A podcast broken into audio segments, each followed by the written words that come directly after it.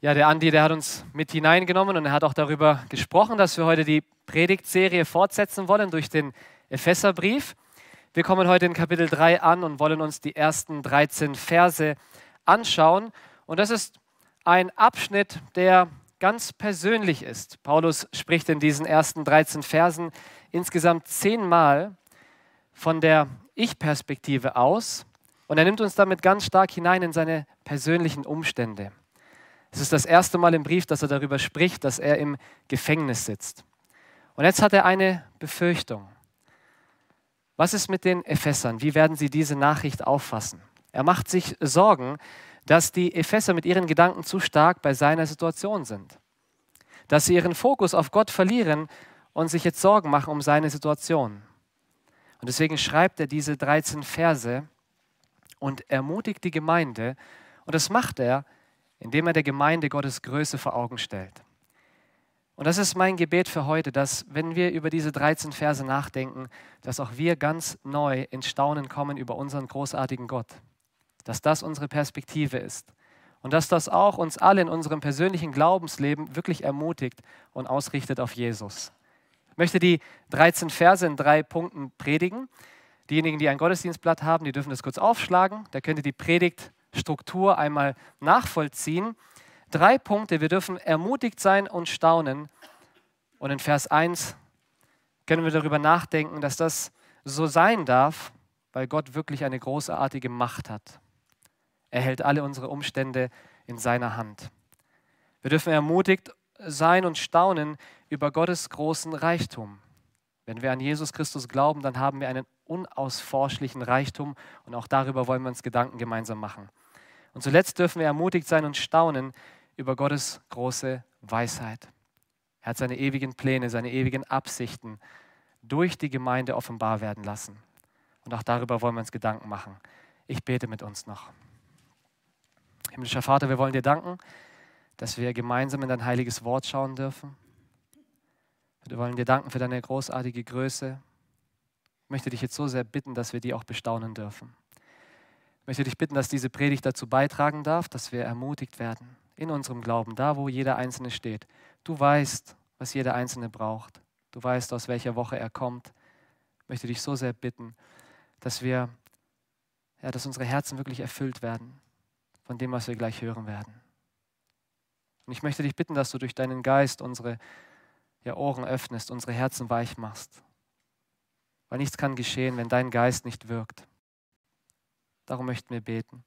Völlige Abhängigkeit vor dir. Nimm hinweg, was von mir ist und füge hinzu, was von dir ist. Und das alles erbitten wir im Namen von deinem Sohn Jesus Christus. Amen. Ja, lass uns gemeinsam starten mit Vers 1, wo wir über Gottes Macht staunen wollen. Paulus schreibt in Kapitel 3, Vers 1, Deshalb sage ich, Paulus, der Gefangene Christi Jesu für euch Heiden. Wenn Paulus seinen Satz anfängt mit deshalb, dann steht das ja in Zusammenhang mit etwas, was er davor geschrieben hat in seinem Brief. Und das haben wir letzte Woche gehört. Juden und Heiden sind durch den Glauben an Jesus Christus mit Gott versöhnt, aber auch untereinander versöhnt. So, das ist der Kontext, von dem wir herkommen. Und jetzt sagt Paulus, deshalb. Die Schwierigkeit in gewisser Weise in diesem Vers ist, es heißt ja hier, wenn wir das lesen in der Luther-Übersetzung, deshalb sage ich. Das Problem ist nur, dass hier im Text, im griechischen Text, das Wort sagen eigentlich gar nicht drin steht. Also wenn man jetzt diesen Satz wörtlich übersetzen würde, dann würde es heißen, deshalb ich, Paulus, der Gefangene Christi Jesu für euch. Jetzt ist die Frage, was möchte er mit diesem deshalb ausdrücken? Ich glaube, eine wahrscheinliche Leseart ist, dass er deshalb, wegen dieser Botschaft, die wir auch letzte Woche gehört haben, dass Juden und Heiden durch den Glauben an Jesus Christus versöhnt sind mit Gott und auch untereinander, dass er für diese Botschaft deshalb in der Situation ist, die er hier beschreibt. Deshalb sitzt er im Gefängnis. Er war derjenige, der wie kein anderer auf diese Versöhnungsbotschaft sein ganzes Vertrauen gesetzt hat. Paulus hat für diese Botschaft gelebt. Und er hat den Menschen diese Botschaft verkündigt, so auch der Gemeinde in Ephesus. Deshalb, infolge seiner Verkündigung, ist er im Gefängnis. Für uns mag das vielleicht ein bisschen fern sein, Na, warum ist das jetzt so ein Anstoß? Warum ist das so ein Problem? Warum bringt ihn diese Verkündigung ins Gefängnis? Wir müssen uns vor Augen führen, dass die Juden der damaligen Zeit also ein richtiges Problem damit gehabt haben, wenn jemand ihnen sagt, ihr seid nicht auf dem richtigen Weg. Das ist menschlich. Wenn dir jemand sagt, du bist nicht auf dem richtigen Weg, dann hört man das nicht gerne. Aber das waren Menschen, die haben gedacht, hey, wir sind doch in der richtigen Gottesbeziehung. Das stimmt alles. Und jetzt kam Paulus als ein Jude und sagt seinen Volksgenossen, äh, das reicht nicht aus. Es gibt nur einen Weg in den Himmel, nur einen Weg zum Vater und das ist der Glaube an Jesus Christus. Das allein schon war eine provokante Aussage. Aber Paulus ist ja auch einen Schritt weiter gegangen und hat gesagt, die Rettung, die Gott bereithält in Jesus Christus, ist nicht nur für das jüdische Volk, sondern für alle Menschen. Und das war ein richtiger Anstoß. Heiden waren für Juden, für fromme Juden Menschen zweiter Klasse. Deswegen haben die Menschen nicht gewartet auf diese Botschaft, haben das nicht applaudierend entgegengenommen. Das hat sie richtig provoziert. Und deswegen lesen wir immer wieder in der Bibel, wie die Juden versuchen wollen, Paulus umzubringen. Und da, wo sie es nicht schaffen, haben sie alles daran gesetzt, dass er ins Gefängnis kommt, dass er seinen Dienst eben nicht mehr weiter ausführen kann. Aus ihrer Perspektive, Perspektive, dass dieser Aufrührer endlich zum Schweigen gebracht wird. Und das ist die Situation, die er hier beschreibt. Er ist im Gefängnis infolge seiner Verkündigung. Jetzt können wir uns vielleicht Sorgen machen, wenn wir von solchen Männern lesen wie dem Paulus. Ich weiß nicht, wie es euch geht, als ich den Text gelesen habe. Er sitzt im Gefängnis, da habe ich mir so die Frage gestellt, wie hättest du eigentlich reagiert, wenn so viel Widerstand in dein Leben gekommen wäre? Wärst auch du bereit gewesen, ins Gefängnis zu gehen? Wie würden wir in solchen schwierigen Situationen reagieren? Und es ist mir wichtig, dass wir vor Augen haben, dass Paulus das nicht aus eigener Kraft geschafft hat. Es ist nicht, dass Paulus irgendwie der Superhero ist, der Superchrist. Er schreibt immer wieder auch in dem Brief, dass er da darum betet, dass die Epheser verstehen, mit was für einer großen Macht und Kraft Gott an den Gläubigen wirkt. Dass sie verstehen, dass Gott eine mächtige Kraft hat und auch sie befähigen möchte, durchs Leben zu gehen. Er sagt zum Beispiel auch in Kapitel 2, dass Gott ja gute Werke für uns vorbereitet hat, in denen wir wandeln sollen. Also das, was Paulus auch hier durchmacht, das kann er nur tun, weil Gott ihn befähigt zu diesem Dienst. Das kann er nicht aus sich selbst heraus tun. Und dann ist es sehr interessant, ich weiß nicht, ob euch das aufgefallen ist beim Hören, wie er seine Gefangenschaft beschreibt. Seine Gefangenschaft ist näher beschrieben durch zwei Worte, die den Unterschied machen, die ein ganz anderes Licht auf seine Perspektive werfen. Er sagt, er ist ein Gefangener Christi Jesu möchte er damit ausdrücken. Der Paulus macht deutlich, ich bin nicht einfach irgendwie ein Gefangener, weil es das Schicksal so möchte. Ich bin nicht einfach ein Gefangener, weil ich Pech gehabt habe. Ich bin nicht einfach ein Gefangener, weil Menschen irgendeine Macht über mich haben und ich denen hoffnungslos ausgeliefert bin. In allererster Linie bin ich ein Gefangener Christi Jesu. Da gibt es jemanden, der steht über den Umständen in meinem Leben. Ja, ich bin im Gefängnis. Aber in allererster Linie bin ich in der Hand von Jesus Christus. Und ich bin nur im Gefängnis, weil Jesus es zugelassen hat. Und hätte es Jesus nicht zugelassen, würde ich da auch nicht sein. Er hat die Macht. Er hat die Kontrolle. Er ist dieser souveräne Herr, der auch über meinem Leben steht. Was darf das für uns bedeuten? Ganz lange Zeit, einige von euch wissen das, habe ich ganz schlimme Bauchschmerzen gehabt immer wieder Krankheitsphasen gehabt in meinem Leben. Eine Reise von Arzt zu Arzt hinter mir gehabt. Kein Arzt hat irgendwie herausgefunden, was da los ist. Und es hat für mich ganz lange gebraucht, bis Gott mich an den Punkt gebracht hat, wo ich verstehen durfte, hey, ich bin krank, aber ich bin ein kranker Christi Jesu. Da gibt es jemanden, der hält auch mein Leid in seiner Hand und das ist Jesus. Bedeutet nicht, dass ich keine offenen Fragen mehr habe. Bedeutet nicht, dass ich nie wieder zu ringen habe. Aber es bedeutet, dass ich meine Umstände auch in schwierigen Lebenssituationen Jesus anvertrauen darf. Und dass Jesus dieser großartige Herr ist, der so mächtig ist, bedeutet, dass er auch deine Umstände in seiner Hand hält. Deine Arbeitslosigkeit, deine Kinderlosigkeit. Jesus ist auch Herr über jeden Ehekrach. Er ist auch Herr über jeden, der vielleicht in der Schule verlacht wird, ausgegrenzt wird. Wenn du heute hier bist als Teenager, weil du an Jesus glaubst. Jesus ist Herr darüber. Jesus ist auch Herr über alle unsere Ängste und, und Sorgen, die wir vielleicht mit uns rumtragen. Jesus ist Herr über jede Krankheit und jeden sonstigen Umstand. Das ist die Perspektive von Paulus gewesen. Und es darf uns ermutigen. Je mehr wir unsere Umstände Jesus anvertrauen, desto weniger werden die Umstände, in denen wir uns befinden, ein Gewicht haben in unserem Leben und uns einnehmen. Weil wir wissen, da ist jemand, der steht drüber. Paulus hat nicht nur über Gottes großartige Macht gestaunt, sondern auch über seinen großartigen und unermesslichen Reichtum. Das führt uns zu unserem zweiten Punkt, zu den Versen 2 bis 9, und die möchte ich uns vorlesen. Hier schreibt der Apostel Paulus, ihr habt ja gehört, welches Amt die Gnade Gottes mir für euch gegeben hat.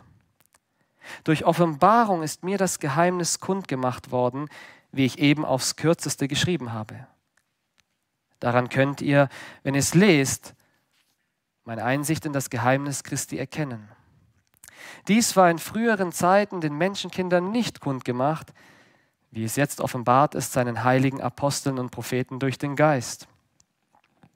Nämlich, dass die Heiden Miterben sind und mit zu seinem Leib gehören und Mitgenossen der Verheißung in Christus Jesus sind durch das Evangelium, dessen Diener ich geworden bin durch die Gabe der Gnade Gottes, die mir nach seiner mächtigen Kraft gegeben ist. Mir, dem Allergeringsten unter allen Heiligen, ist diese Gnade gegeben worden, den Heiden zu verkündigen, den unausforschlichen Reichtum Christi und für alle ans Licht zu bringen, wie Gott seinen geheimen Ratschluss ausführt, der von Ewigkeit her verborgen war in ihm, der alles geschaffen hat. Paulus spricht hier von einem großen Reichtum, von dem unausforschlichen Reichtum, den wir haben durch den Glauben an Jesus Christus.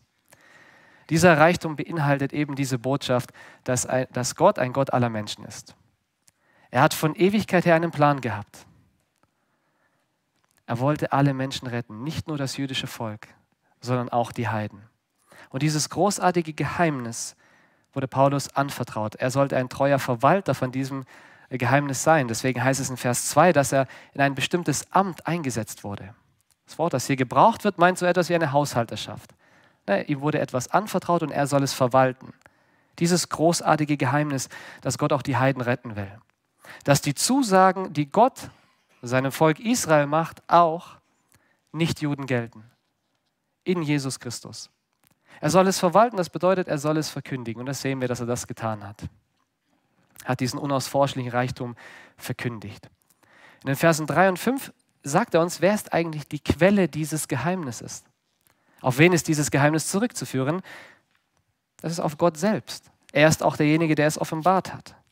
Da schaut nochmal Vers 3. Durch Offenbarung ist mir das Geheimnis kundgemacht worden. Gegen Ende von Vers 5. Wie es jetzt offenbart ist seinen heiligen Aposteln und Propheten durch den Geist. Gott ist, das, Gott ist die Quelle dieses Geheimnisses. Und er hat es ihm offenbart. Es ist für Paulus ein ganz großes Privileg gewesen, weil die Menschen, die vor ihm gelebt haben, die haben von diesem Geheimnis keine Ahnung gehabt. Das ist das, was er in Vers 5 sagt. Ne? Dies war in früheren Zeiten den Menschenkindern nicht kundgemacht. Wie haben wir das jetzt zu verstehen? Also die Juden der damaligen Zeit, diejenigen, die die Bibel gut kannten, die haben schon irgendwie verstanden und auch gecheckt, dass, dass Gott auch den Heiden irgendwie etwas Gutes tun möchte. Wir haben das ja in der Textlesung gehört, zum Beispiel Jesaja 49. Ne? dass das Heil Gottes bis an die Enden der Erde reicht. Aber was das genau bedeutet hat, das ist einem Jude nicht klar gewesen. Vielleicht erinnert ihr euch, Petrus, der auch ein frommer Jude gewesen ist, warum wollte er am Anfang nicht zu diesem römischen Hauptmann Cornelius? Warum wollte er nicht mit ihm über Jesus sprechen? Er hat überhaupt nicht verstanden, dass Gott auch diesem Mann begegnen möchte.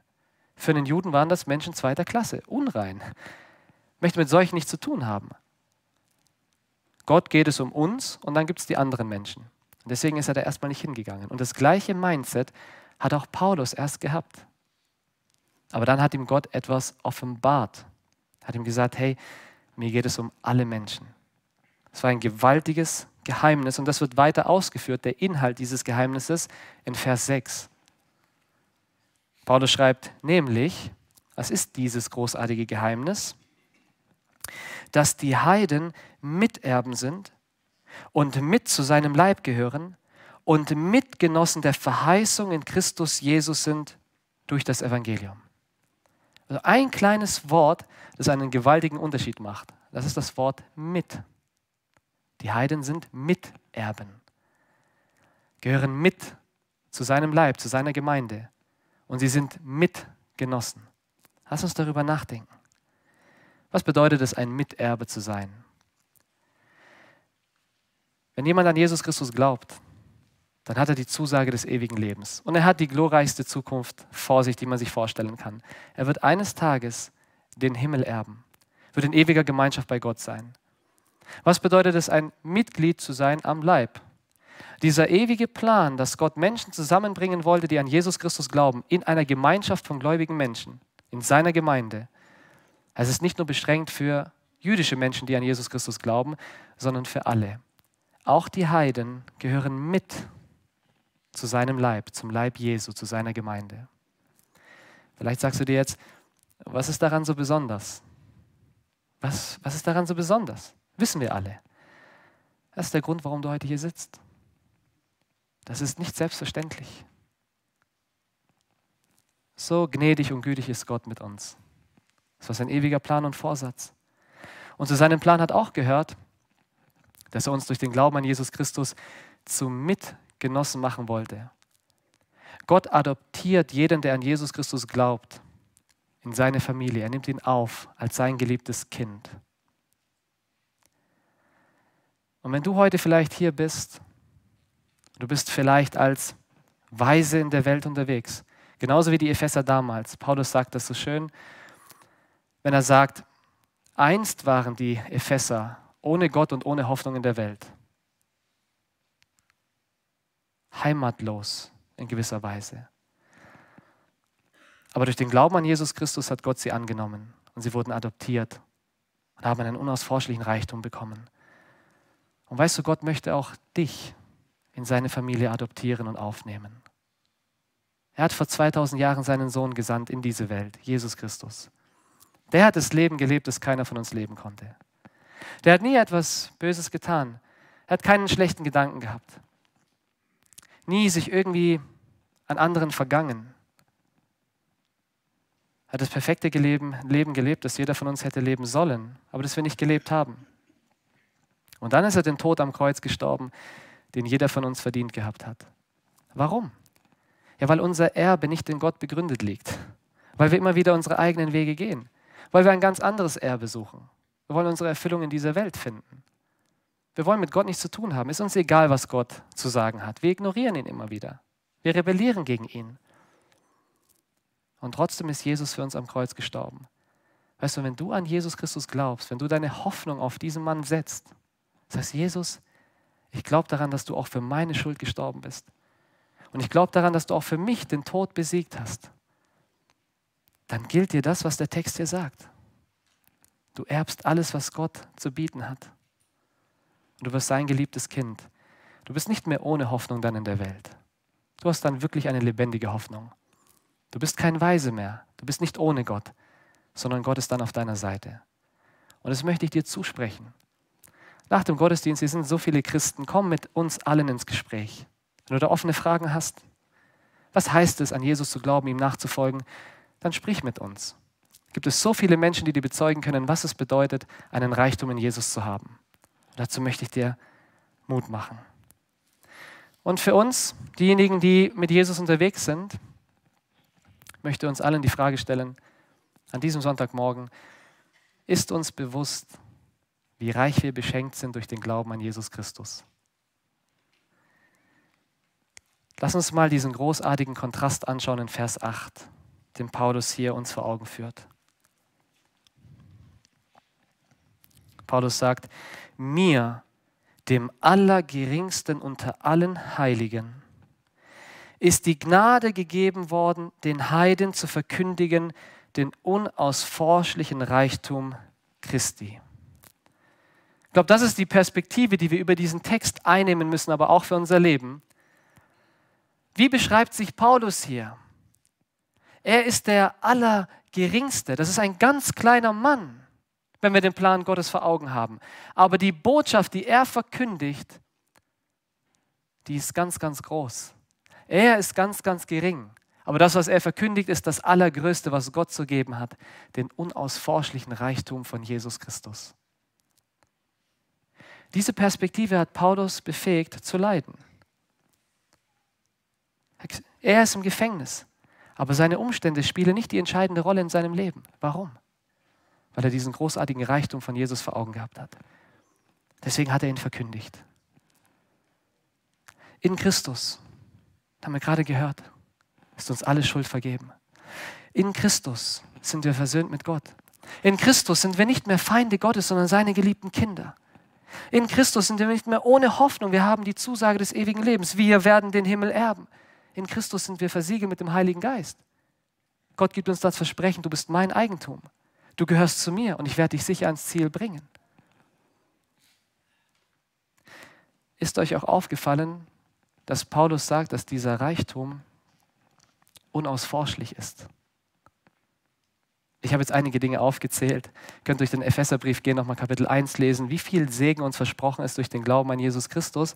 Aber der Punkt ist der, Paulus möchte mehr aussagen. Er möchte sagen, du kannst eine Ewigkeit in diesem Reichtum baden, du wirst nicht fertig damit werden. Der ist unausforschlich. Könnt ihr jetzt zwei Stunden weiter Segnung über Segnung, Gutes, was Gott uns getan hat, uns vor Augen stellen, wir werden nicht fertig. Weil dieser Reichtum ist unausforschlich. Unausforschlich.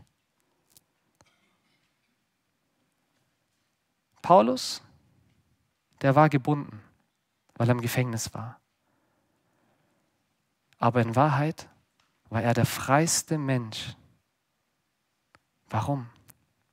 Weil er seine Umstände, weil er seine persönliche Erfüllung, sein Glück nicht abhängig gemacht hat von diesen Umständen, sondern von Jesus Christus.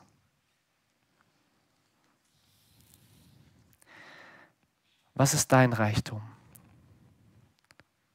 Wofür lebst du? Ist dein Reichtum die Gesundheit? Ist dein Reichtum beruflicher Erfolg? Andere Menschen, von denen du dir Glück und Erfüllung versprichst? Ist dein Reichtum sexuelle Erfüllung? Irgendein materieller Besitz? Wenn das unsere Reichtümer sind, dann sind wir die ärmsten aller Menschen. Weil diese Dinge sind vergänglich und die können uns genommen werden. Was bleibt, wenn deine Gesundheit weg ist? Was bleibt, wenn dein materieller Besitz weg ist? Hat das Bestand?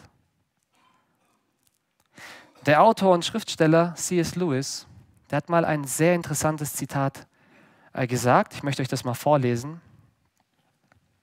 Da sagt er, wir halbherzigen Geschöpfe spielen mit Alkohol und Sex und Ehrgeiz herum, wo uns doch unendliche Freude angeboten wird. Dabei verhalten wir uns wie ein unwissendes Kind in einem Slum, das Matschkuchen backt. Weil es sich nicht vorstellen kann, was es bedeutet, Ferien am Meer angeboten zu bekommen. Wir sind viel zu leicht zufriedenzustellen. Gib dich nicht zufrieden mit den Dingen, die die Welt dir zu bieten hat. Gott hat dich für einen viel größeren Reichtum geschaffen. Und er bietet dir eine viel größere Erfüllung und Freude an durch den Glauben an Jesus Christus. Von diesem Reichtum haben wir gerade gehört. Ein Reichtum, den dir niemand nehmen kann. Ein Reichtum, der für alle Ewigkeit Bestand hat. Und der einzige Reichtum, der wirkliche Erfüllung dir in deinem Leben geben kann.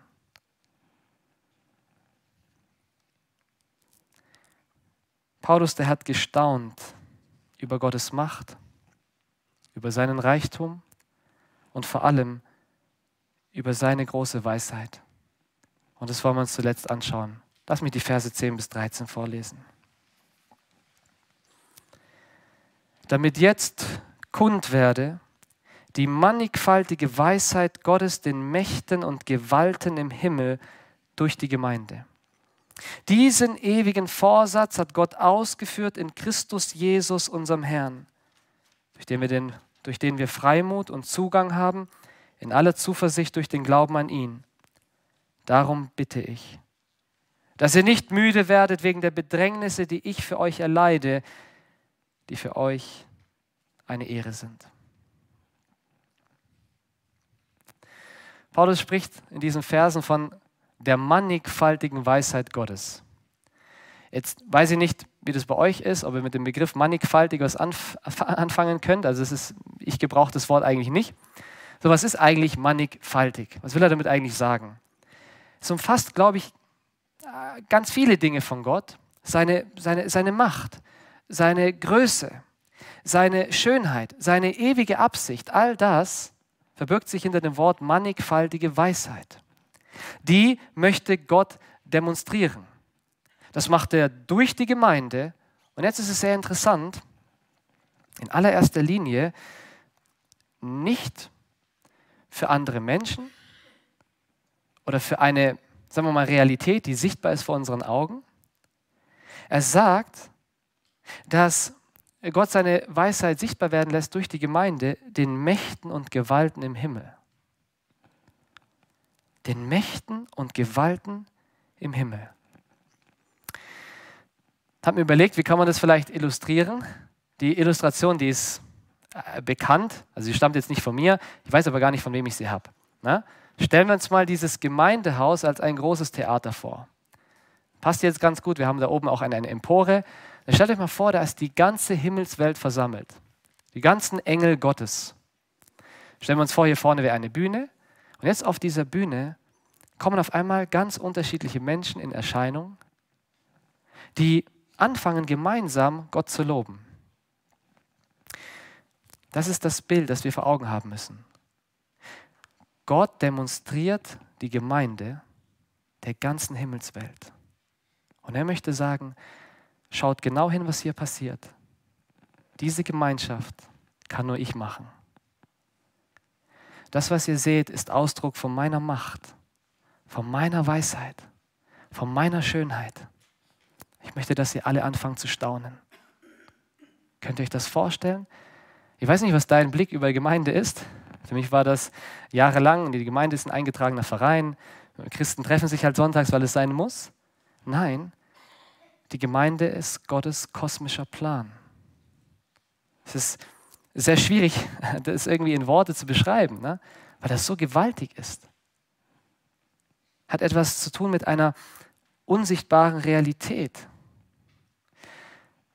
Ich habe mir auch so gedacht, wie hat sich das für die Epheser damals angehört? Da ist der Silberschmied, der Handwerker, Sklaven mit ihren Herren, die einfachen Hausfrauen, Fischer, kommen zusammen, ganz einfache Menschen. Und jetzt sagt ihnen Paulus, Gott demonstriert seine Weisheit durch euch im ganzen Universum. Was war das für eine Botschaft? Das ist das, was Paulus ihnen zeigen möchte. Schaut nicht zu sehr auf meine Umstände. Gott hat mich gebraucht, um eine Botschaft zu verkündigen, um durch euch etwas sichtbar werden zu lassen. Darauf sollt ihr euren Fokus setzen. Staunt über Gott und was er tut. Das kann uns jetzt vielleicht erstmal ein bisschen irritieren. Äh, ich weiß nicht, wie es euch geht, wenn wir über die Gemeinde nachdenken, zum Beispiel über unsere Gemeinde, sicher auch über die Gemeinde in Ephesus. Dann können wir uns die Frage stellen, ja, wie macht denn Gott das? Wir sind ja alle fehlerhafte Menschen, ganz unperfekt. Denkt an manche Gemeinden auch in der Bibel, Gemeinde in Korinth und auch andere Gemeinden. Das waren ja völlige Katastrophen. Wie macht Gott seine großartige Weisheit sichtbar durch fehlerhafte Menschen in fehlerhaften Gemeinden. Ich glaube, den Schlüssel, den finden wir in Vers 11. Diesen ewigen Vorsatz, das heißt, sich durch die Gemeinde zu verherrlichen, diesen ewigen Vorsatz hat Gott ausgeführt in Christus Jesus, unserem Herrn. Das Besondere an der Gemeinde das Besondere an unserer Gemeinschaft und auch an der Gemeinschaft in Ephesus sind nicht die Menschen, die fehlerlos sind. Das Besondere an der Gemeinde, an unserer Gemeinschaft und an der Gemeinschaft in Ephesus ist eine einzige Person. Und das ist Jesus. Jesus macht den Unterschied in der Gemeinschaft aus. Durch den Glauben an Jesus, da wirkt Gott eine Gemeinschaft, die ganz übernatürlich ist, die auf normalem Wege nicht zustande kommen würde. Lass uns darüber mal nachdenken. Wie ist die Gemeinschaft, die du vielleicht hast mit Menschen, die nicht an Jesus glauben? Die ist ganz natürlich. Da ist nichts Besonderes dran. Na? Also zum Beispiel die Menschen, die gemeinsam für eine Sache einstehen, die findest du bei Demonstrationen. Die sind alle vom gleichen Schlag. Das thematisiert sie, das beschäftigt sie. Wenn du wie, ich zum Beispiel jemand bist, der gerne Fußball spielt, ich kann mit Fußballern unterwegs sein. Ich sehe die auf dem Fußballplatz oder im Fußballstadion. Es ist eine ganz natürliche Gemeinschaft. Menschen, die wie ich ticken. Oder wenn du, keine Ahnung, das Nachtleben genießt, weiß ich nicht, in München, ja, diese Menschen triffst du dann in den Bars abends. Das ist ganz gewöhnlich, ganz normal. Aber in der Gemeinde ist das nicht so. In der Gemeinde offenbart sich eine Gemeinschaft, die ganz übernatürlich ist. Eine Gemeinschaft, die nur Gott schaffen kann und kein anderer. Der Jonathan, der hat es mal, ich glaube, neulich nachgezählt in unserer Gemeinde. Korrigiere mich, wenn es falsch ist. Allein in unserer Gemeinde kommen über 50 Nationalitäten zusammen. Das war das richtig? 50 Nationalitäten. Wer kann das machen, wenn nicht Gott? In unserer Gemeinde, da kommen Menschen aus unterschiedlichsten gesellschaftlichen Schichten zusammen. Menschen mit ganz unterschiedlichen Interessen. Das sind Menschen, die sind Politik begeistert und das sind Menschen, die juckt es nicht. Die können mit Politik gar nichts anfangen. Das sind Menschen, die sind sportbegeistert und Menschen, für die Sport Mord ist. Das sind Menschen, die sind ganz praktisch veranlagt. Ne? Und Menschen, die haben zwei linke Hände, zu denen ich auch gehöre. Da kommen extrovertierte Menschen auf introvertierte Menschen, alte Menschen treffen auf junge Menschen. Der Richter trifft auf denjenigen, der eine kriminelle Vergangenheit hat. Versteht ihr? Menschen, die ganz unterschiedlich ticken, werden durch den Glauben an Jesus Christus miteinander verbunden. Und das ist eine Gemeinschaft, die kann nur ein großartiger Gott schaffen. Und dadurch offenbart er seine Macht, seine Schönheit, seine Weisheit. Lass mich dir die Frage stellen, wenn wir das gehört haben, wenn wir diese Dinge vor Augen haben, was hält dich davon ab, diese Gemeinschaft, diese besondere Gemeinschaft zu suchen, die nur Gott schaffen kann? Sind es vielleicht, jahrelang war das, in meinem Leben waren das Menschen aus meinem privaten Umfeld. Menschen, die mir in geistlicher Hinsicht nicht gut getan haben, die mich immer wieder davon abhalten wollten, diese besondere Gemeinschaft zu suchen. Sind das vielleicht solche Menschen in deinem Leben? Sind das irgendwelche Hobbys oder Freizeitaktivitäten? Ich habe nichts dagegen, wenn man Sport macht oder wenn man mal wandern geht oder so. Bald wird es noch kälter als heute. Und dann kann man anfangen, äh, Skifahren zu gehen. Ja, aber ist das Skiwochenende dir wichtiger als diese besondere Gemeinschaft, die Gott schafft? Setzen wir die richtigen Prioritäten in unserem Leben? Ist es vielleicht Bequemlichkeit, die dich davon abhält? Vielleicht auch nochmal an die Teenager oder vielleicht die Prüfungsphase, wo dann auf einmal Gott und die Geschwister, andere Christen ganz weit in den Hintergrund rücken. Gott möchte auch uns gebrauchen, um seine Weisheit im ganzen Kosmos, im ganzen Universum sichtbar werden zu lassen.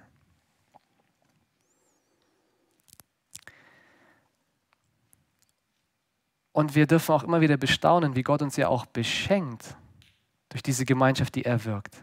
Einige von euch, die waren mit bei der Gemeindefreizeit. Habe das von ganz vielen gehört und ich kann es selber nur bestätigen, wie erstaunlich die Gemeinschaft gewesen ist, die wir erleben durften. Ja, das kann nur Gott schaffen. Wir hatten gestern bei uns in der WG zusammen mit Luki, wir hatten einen Singnachmittag.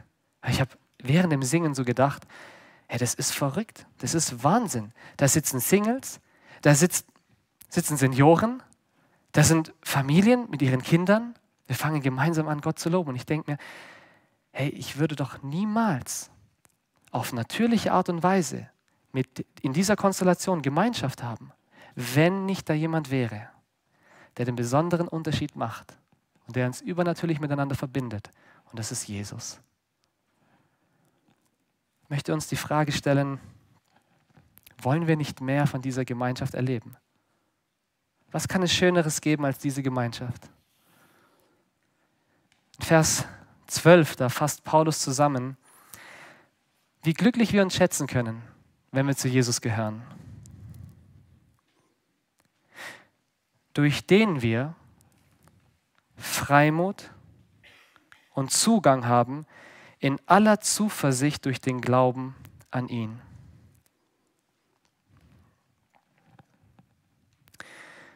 Wir haben Freimut und Zugang zu Gott. Wenn wir den Kontext des Epheserbriefes vor Augen haben, dann ist diese Aussage eine gewaltige Zusammenfassung von all dem, was wir gehört haben. Und die darf auch für uns ganz persönlich sein. Genauso wie die Gemeinde in Ephesus gab es eine Zeit in unserem Leben, da waren wir wirklich Weisen in dieser Welt. Ohne Gott, ohne wirkliche Heimat. Das war unser alter Zustand, entfremdet von Gott und ohne Hoffnung in dieser Welt.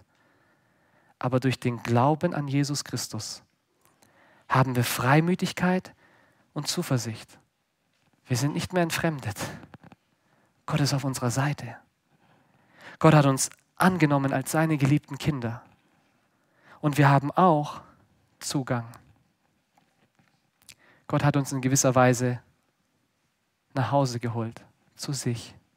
Wir haben eine Heimat gefunden. Bei Gott. Wenn wir das vor Augen haben, glaubt, dann kommen wir an den Punkt, an dem Paulus uns haben möchte in Vers 13. Darum Darum bitte ich, dass ihr nicht müde werdet wegen der Bedrängnisse, die ich für euch erleide, die für euch eine Ehre sind. Wie könnten wir anders, wenn wir diesen gewaltigen Abschnitt vor Augen haben, als Gott anzubeten? Für seine große Macht, für seine große Weisheit, für seinen großen Reichtum, die auch für uns eine Ehre sind. Ich bete zum Abschluss. Himmlischer Vater, wir kommen vor dich staunend über das, was wir hören durften. Staunend über deine Größe, staunend über deine Macht, staunend über deinen Reichtum, staunend über deine unermessliche Weisheit. Wir danken dir so sehr, dass das uns geschenkt wurde, dass wir das Privileg haben, dich unseren Vater nennen zu dürfen. Wir danken dir für deinen Sohn Jesus Christus, durch den das alles möglich geworden ist. Herr, hier stehen wir und wir wollen dich anbeten. Danke. Amen.